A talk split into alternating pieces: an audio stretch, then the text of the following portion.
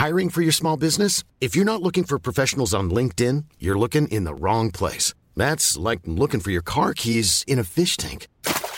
LinkedIn helps you hire professionals you can't find anywhere else, even those who aren't actively searching for a new job but might be open to the perfect role. In a given month, over 70% of LinkedIn users don't even visit other leading job sites. So start looking in the right place. With LinkedIn, you can hire professionals like a professional. Post your free job on linkedin.com slash people today.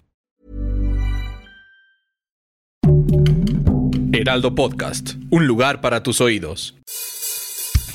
Literal de Latin Literalis, que se apega a su sentido exacto, porque nadie es literal y ninguna idea es estática, aquí lo cuestionamos todo. Literal es un proyecto original del Heraldo Podcast del Heraldo de México. Encuentra un nuevo capítulo cada 15 días y recuerda seguir este podcast en Spotify o en la plataforma que más te guste para estar el día con todos nuestros contenidos. Pues hoy le damos la bienvenida a Cristina Balbuena y Cristina Alonso, creadoras o como ellas dicen, jefas supremas de Girly Girl Magazine, pero que ahora están presentando algo que me encanta. Esto va de chicas, un libro sobre lo que nos pasa a nosotras. Bienvenida chicas, ¿cómo están? Buenos días, ¿qué tal estáis? Nosotras muy bien. Nada, saludos desde España. Oigan, ¿en qué ciudad están? En Madrid. En Madrid, perfecto. Oigan, chicas, me encanta este eslogan porque es las cosas de chicas son todas las cosas, ¿no? Me encanta porque sí, al final, siempre, siempre que nos dicen, es que eso es de chicas, ¿da? Sí. Claro, sí, nosotros lo, escribimos porque mucha gente nos lo decía, ¿no? Que si era una web para chicas o que si lo que nosotras hacíamos era para chicas y es como, claro, es que cualquier cosa es de chicas. Si la hace una chica, pues ya es de chicas o si nos interesa y siempre hay algo que nos, o sea, nos interesa todo. Así que por eso intentábamos jugar con ese eslogan y darle un poco la vuelta. Y básicamente es que podemos hacer cualquier cosa, ¿no? Sí, es romper esa conversación en la que nos han separado, poniéndonos unas cosas a las chicas y otras cosas a los chicos, y al final eh, era generar esa conversación de que podemos hablar de todas las cosas. Oigan, Cris, algo antes de empezar de lleno en el libro, algo que me, que me encantó, que, justo viene en el libro, que es como narran cómo, cómo empieza su proyecto. Eh, de repente empiezan a mandarse WhatsApps, empiezan a platicarlo entre ustedes y dicen, vamos a crear nuestra comunidad, vamos a hacer nuestra, nuestro propio sitio donde nos sintamos seguras. Y eso me encanta porque yo creo que a más de una, eh, así nació este podcast, ¿no? De decir, eh, vamos a hacer un espacio donde hablemos de, lo que nos interesa, pero del hecho al hecho, ustedes lo llevaron a cabo. Cuéntenos un poquito de eso, de, cómo, pues sí se pueden este, materializar las cosas. Cris, ¿empiezas tú o nos vamos turnando para...? Sí, nos vamos turnando, nada. Eh, Cris y yo siempre, bueno, nos conocemos de antes de, crear Girly Girl Magazine, ¿vale? Nos conocíamos de antes, entonces muchas veces quedábamos a hablar de nuestras cosas y nos dábamos cuenta de que, de que igual no solo era una cuestión, eran cuestiones que nos afectaban a nosotras, sino que igual había una comunidad de mujeres que tenía muchísimas ganas de hablar de lo mismo que estábamos nosotras, pero no tiene un espacio donde ponerlo en común, ¿no? Porque es verdad que ahora estamos muy acostumbrados en que las redes sociales es todo súper rápido, hablamos todas, pero al final hace igual cinco años, que, es cuando nos conocíamos, Cris y yo, hace cinco o siete, es verdad que no existían estos espacios y las revistas femeninas tampoco creaban estos espacios para una conversación más real, más natural, menos un poco posh, que lo llamábamos nosotras, ¿no? Entonces surge de una conversación, ¿no? De, oye, ¿y si hacemos un sitio donde podamos hablar de esto que estamos hablando nosotras por WhatsApp o en el bar para que todas podamos conversar de lo mismo? No sé, también. Yo lo recuerdo así, Cris, no sé tú. Sí, un poco, un poco fue así. Sí que nos dábamos cuenta que, por ejemplo, cuando compartíamos alguna reflexión en Instagram o cosas así, sí, había una respuesta muy grande y nos empezamos a dar cuenta de que muchos de los temas que nosotras hablábamos eran temas que realmente necesitaban ponerse en común, necesitaban hablarse, compartirse y, y de hecho nosotras siempre decimos que Girly Girl se fue definiendo Mm, con nuestra audiencia también. No, no, no, empezamos desde el principio teniendo súper claro lo que iba a ser, sino que se ha ido definiendo con la aportación de toda la comunidad al proyecto, ¿no? De lo que también nos preguntaban, nos demandaban y hemos ido creciendo con, a la vez con ellas. Y, podríamos decir que este libro reúne un poco de esas inquietudes, ¿no? De, pues digamos, al final los temas de chicas son un montón, ya vimos, pero este digamos que es un compendio de ese, ¿no? Porque yo creo que podrían hacer 10 libros más de, las cosas de chicas. Oigan, hay algo bien padre del libro y es esta cosa de cómo lo dividen por semana. Cuéntenos un poquito de, cómo es esta narrativa. Bueno, nosotras lo dividimos por semana porque, eh, como tú dices, se, podría, podía hablar de tantísimas cosas y nosotras en nuestra web y en nuestras redes sociales es algo como mucho más inmediato, ¿no? De repente, oye, surge este tema, vamos a hablarlo, vamos a estructurarlo, vamos a pensar cómo lo contamos. Pero el libro tenía que ser teníamos que darle una forma, ¿no? Y como, bueno, nosotros al final siempre partimos de nuestra experiencia personal para, para poner en común, en común, como, hemos dicho antes, pensamos, pues qué mejor manera de contarlo que en una semana de nuestra vida. Una semana tiene siete días, pues vamos a elegir siete temas. Y era como una manera bonita de darle forma y de, y de sobre todo, es eso, partir de lo personal para llevarlo a lo político, a lo social o a lo que nos al final creemos que nos pasa a la mayoría de, nosotras.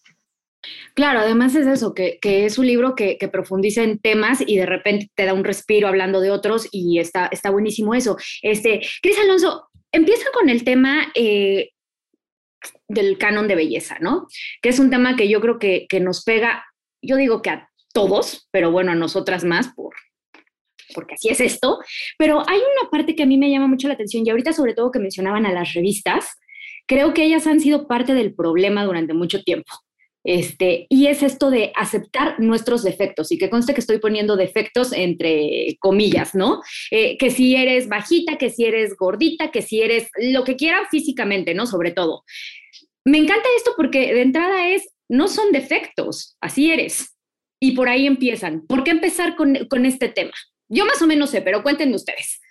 Nada, no, además es que es el tema con el que quisimos abrir el libro porque es eh, con el que más cucú estamos las chicas, ¿no? Porque nos han desde que venimos a la Tierra nos están siempre diciendo cómo tenemos que ser, el canon que tenemos que respetar, cómo tiene que ser nuestro cuerpo, cómo comportarnos, o sea, siempre nos están diciendo cómo, cómo, cómo no tenemos que ser nosotras mismas, ¿no? Y, sentirnos mal con nuestro cuerpo y, con, y, con, y con todo lo que ello conlleva, ¿no? Entonces nos parecía un, un capítulo con el que abrir porque es muy poderoso, ¿no? El, eh, y, cuesta muchísimo que todas las mujeres se dan cuenta de que tienen un cuerpo y que tienen que estar a gusto consigo mismas, porque no vamos a tener más que una vida para, para disfrutar de, esta, de cómo somos nosotras, ¿no? Entonces, lo que decías un poco de las revistas, al final, ahora no lo estamos viendo tanto, pero es verdad que hemos crecido en una sociedad en la que nos han vendido muchísimo fotos de chicas que, que son reales, pero que no todas somos así, ¿no? Y, la publicidad, por ejemplo, una parte de, de ese capítulo es el femvertising, que es como la publicidad ha ido evolucionando para, para poner modelos de mujer más eh, normativos, ¿no? No, no tan ideales, ¿no? Que, es un poco lo que veíamos en, este capítulo. Entonces, que la culpa la tienen las revistas, por supuesto, que ahora mismo, por ejemplo, están intentando enmendar todo lo que han hecho durante todos estos años, también.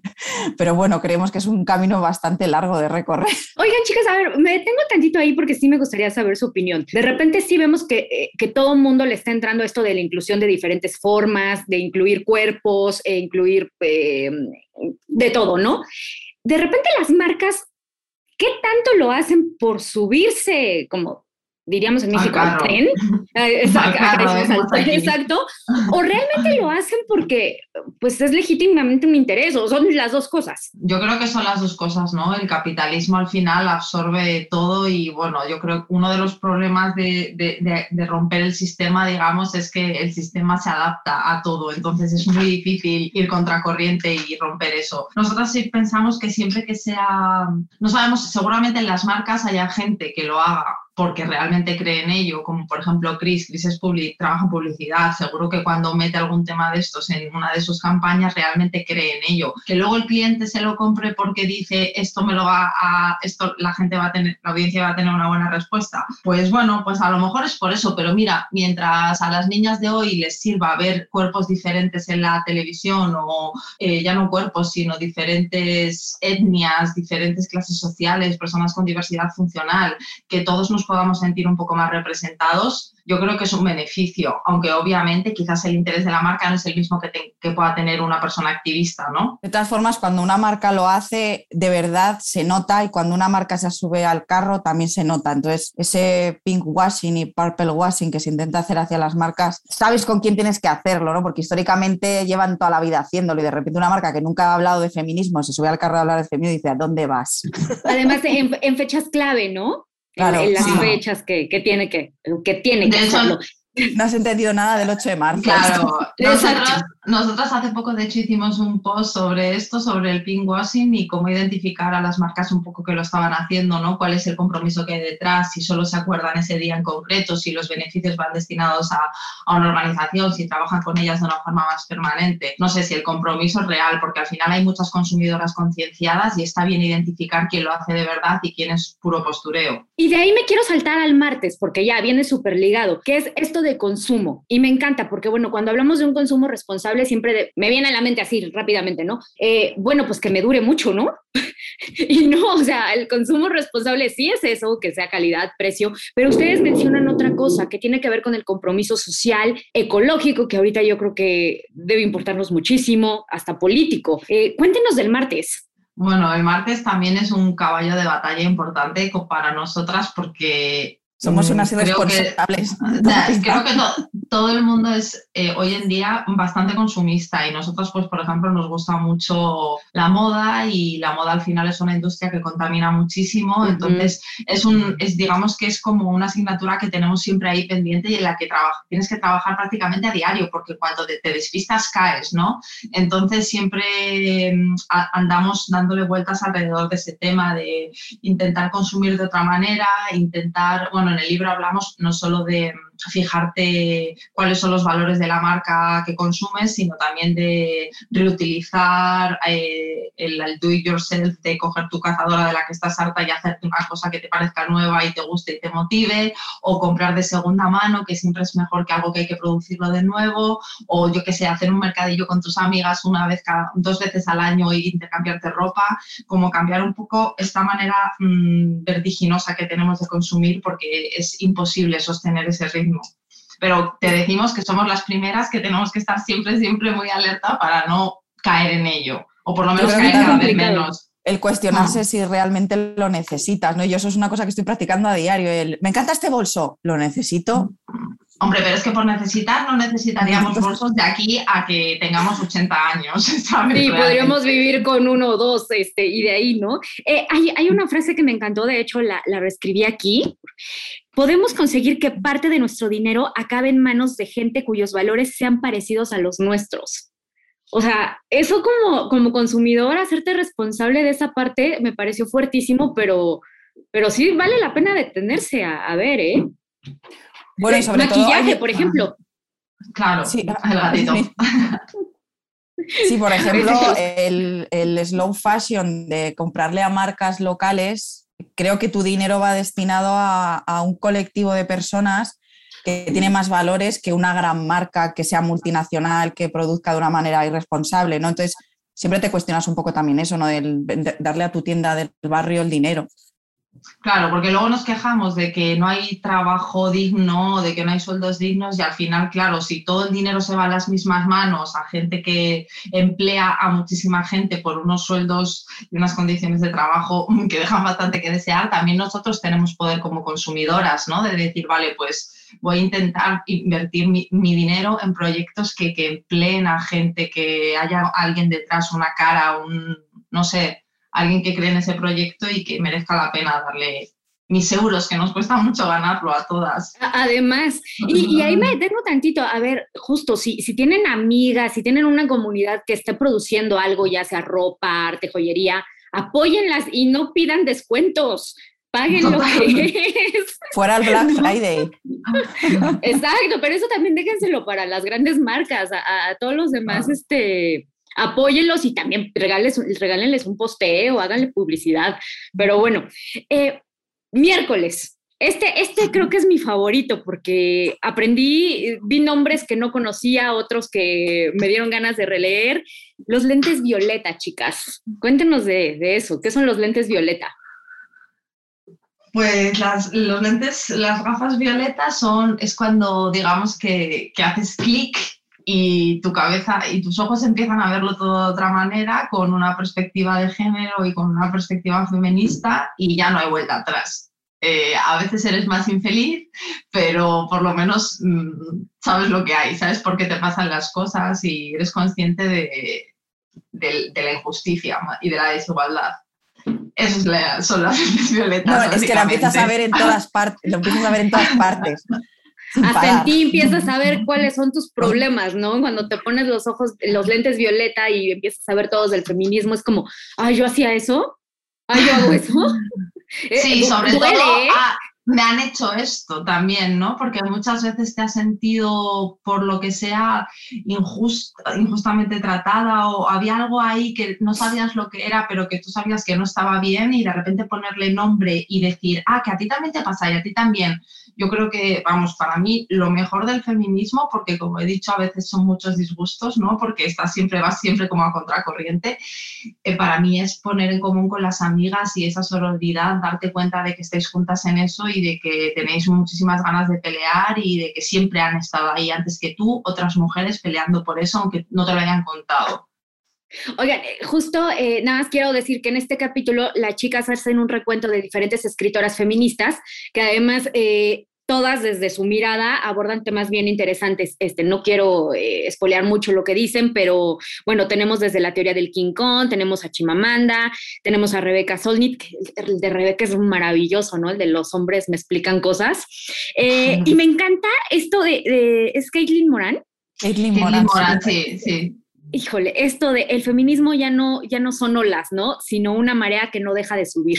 Eh, eh, esta frase me encantó, la, la, voy a poner en un pizarrón o algo, porque es verdad. Por lo menos te da energía, aunque no sea verdad al final, no sé si la hora decrecerá o parará en algún momento, pero por lo menos te hace tener ganas de estar en ella, ¿no? Exacto, de subirte. Y, y ahorita que mencionaban lo de la sororidad, este, hace poquito yo tenía este pensamiento, ¿no? Eh, Hiring for your small business? If you're not looking for professionals on LinkedIn, you're looking in the wrong place. That's like looking for your car keys in a fish tank. LinkedIn helps you hire professionals you can't find anywhere else, even those who aren't actively searching for a new job but might be open to the perfect role. In a given month, over 70% of LinkedIn users don't even visit other leading job sites. So start looking in the right place. With LinkedIn, you can hire professionals like a professional. Post your free job on linkedin.com slash people today. Since 2013, Bombas has donated over 100 million socks, underwear, and T-shirts to those facing homelessness. If we counted those on air, this ad would last over 1,157 days. But if we counted the time it takes to make a donation possible, it would take just a few clicks. Because every time you make a purchase, Bombas donates an item to someone who needs it. Go to bombas.com slash ACAST and use code ACAST for 20% off your first purchase. That's bombas.com slash ACAST, code ACAST. Y bueno, no es mío, pero justo de ser sororas no significa obviamente ni ni, ni tener que aguantar cosas de otras mujeres, ni tener que ser, no, sé que en España si se diga así, pero acá es como ser alcahueta de otras actitudes, pero lo que sí, esa frase de que no, una mujer es la peor enemiga de otra mujer, híjole, esa frase cómo me red, flag, eso es red flag ya. ¿Verdad? nos lo han metido tanto en la cabeza que yo misma lo he dicho. O sea, la, frase de yo soy más, yo es que me llevo mejor con los chicos porque las chicas somos malas entre nosotras, yo en mi adolescencia he repetido ese mantra porque claro, te lo crees y crees que llevarte bien con los chicos es algo guay, es algo cool que te hace diferente, hasta que te das cuenta que no, que tu príncipe azul son tus amigas, o sea, es que está clarísimo que... Al sistema le interesa que estemos preocupadas por llevarnos mal entre nosotras. Divididas, claro, divididas. Mm. Bueno, pues es que a mí me... No, perdona, nada, que, iba a decir que yo creo que, que, que esa frase de, que nos llevamos mal entre nosotras, a veces no hay que engañarnos, a veces se cumple en el sentido de que cuando a ti te educan para competir con otras mujeres, muchas veces es una profecía autocumplida, ¿no? Yo soy maestra y en, en educación se utiliza mucho ese término de lo que esperan de ti es lo que tú al final das. Entonces, cambiar el lenguaje y cambiar esas frases y dejar de repetir esos mantras es muy importante para modificar también nuestro comportamiento y dejar de, comportarnos así. Es como una pescadilla que se muerde la cola. Dejo de decirlo y dejo de ser así. Como dejo de ser así, también dejo de decirlo. Ah, justo ahorita que, mencionabas eso, Cris, eh, nada más me quería regresar tantito, que hay, una parte del libro que tengo aquí marcada, pero, pero bueno, este, donde dice cosas que debes dejar de decirte, ¿no? y ya la perdí, pero por aquí está en el primer capítulo. Y bueno, son todas esas frases que nos decimos todos los días y que como tú dices, o sea, es como, como educar, reeducar nuestro cerebro, ¿no? Yo, por ejemplo, cada vez que, que tiro algo o que me me equivoco en algo, siempre me digo, es que soy una pendeja, ¿no? Y digo, deja de decirte así, ¿no? O sea, ya, ni modo. Entonces, son esas frases que, que sí es cierto, o sea, como dices, te educan y tú misma te lo vas repitiendo y me parece valiosísimo. ¿Por qué no decir, decirnos otras cosas bonitas todos los días? ¿No? Eso es. Algo así. Además que siempre son defectos, entre comillas, como decíamos antes, lo que nos estamos todo el rato diciendo. Ya, claro, nunca me digo, ay, qué, qué, qué maravillosa soy, ¿no? Ay, me pegué, qué maravillosa. Total, bueno, alguna vez nos lo decimos, pero yo creo que las veces que menos. A mí me pasa últimamente mucho con el pedir perdón, ¿no? Que es que es como que las chicas siempre estamos pidiendo perdón.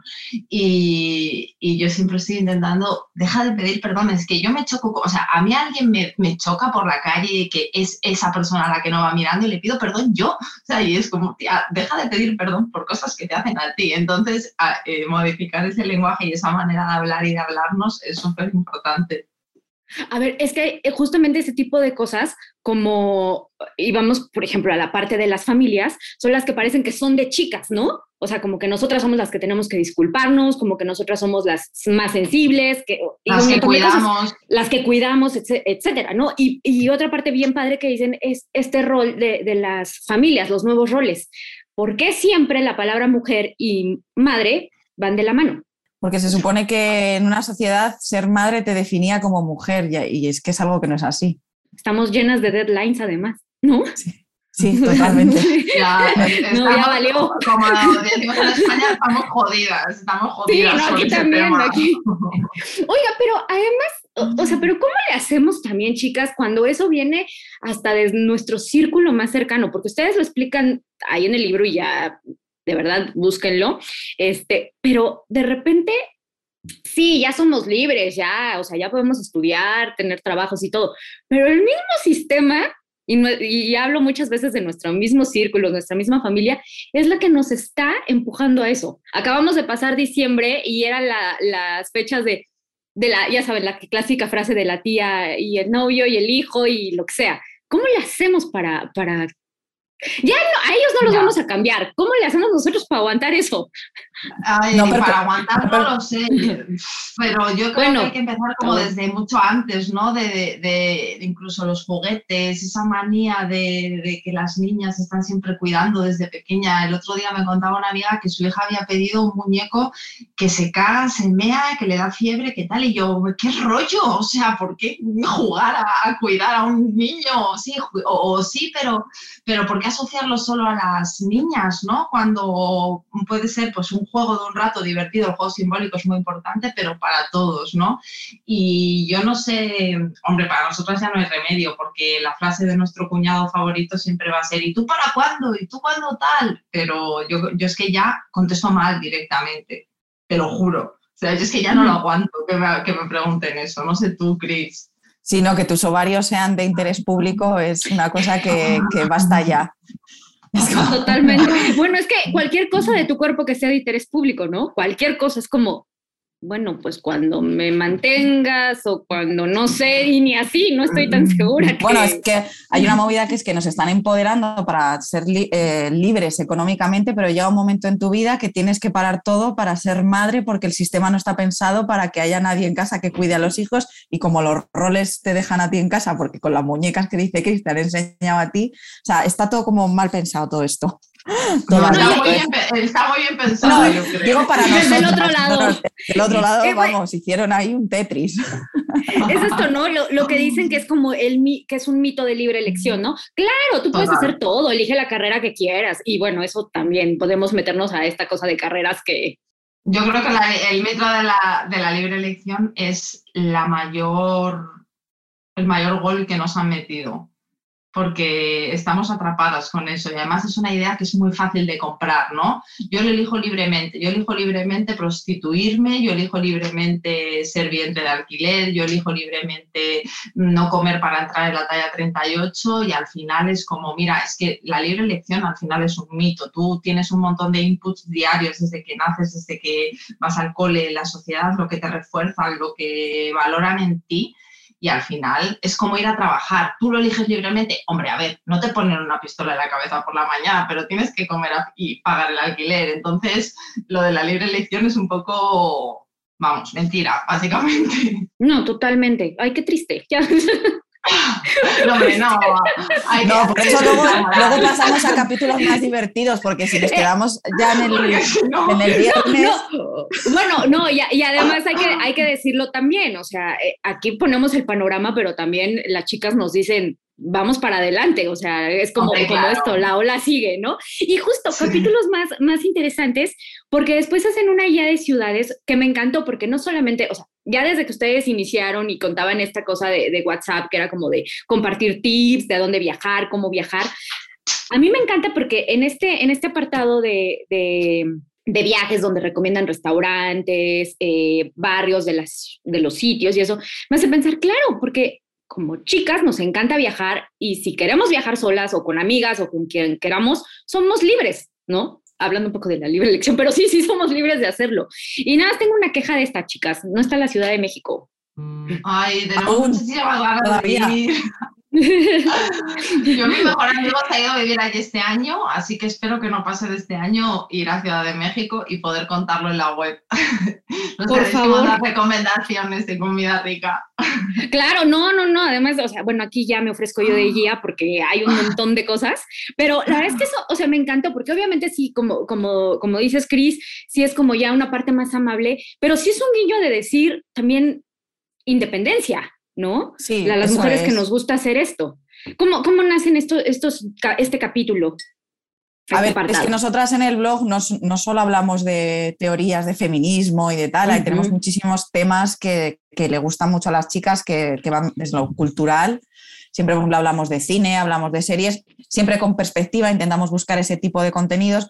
Y por ejemplo, en el mundo viajes es verdad que hay una sección, pues cuando nosotras aprovechamos algún tiempo libre que tenemos eh, hacer una review de la ciudad que hemos visitado, porque a la gente le encanta que le contemos cosas que vamos descubriendo, sobre todo Chris, que de, comer descubre muchos sitios y nos los va contando a todas. Entonces también hay un punto ahí de las amigas que te cuentan esos secretitos de cosas que saben, pues para que si te vas de viaje lo sepas, el, viajar sola, que es un tema que, que yo creo que es muy controvertido porque no está bien visto o no está tan normalizado que un grupo de chicas viaje solas o una chica sola. Entonces, bueno, son cosas que nos gusta un poco sacar al frente también.